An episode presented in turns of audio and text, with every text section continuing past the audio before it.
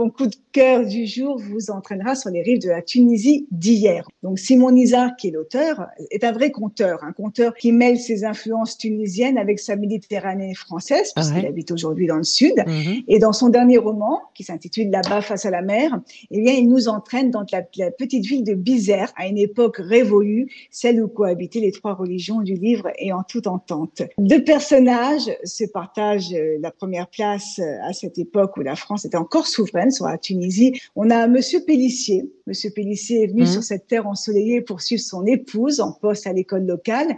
Et c'est un de ses élèves, Williams, qui le mènera à son oncle Victor Moati, formidable tailleur, qui a fait d'ailleurs ses armes en France et qui manie le tissu et la machine à ah. coudre avec amour. Victor vit avec sa mère, son humour grinçant, sa culture et sa bonhomie en font un personnage réputé dans la ville de Bizerte. Annie, c'est l'histoire d'une amitié improbable qui fait du bien toute simple, de cette simplicité qui font les petits bonheurs dont on a besoin.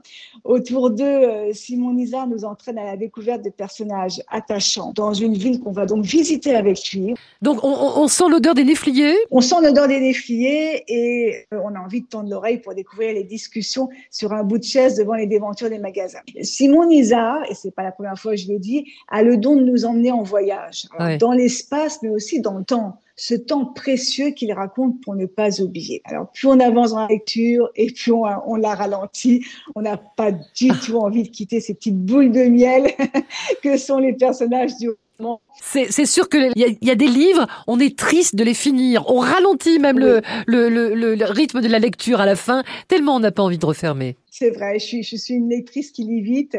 Et là, euh, j'ai dit non, c'est pas possible. Il faut laisser un peu de temps encore. J'ai encore envie de rester avec ces personnages dans cette ambiance.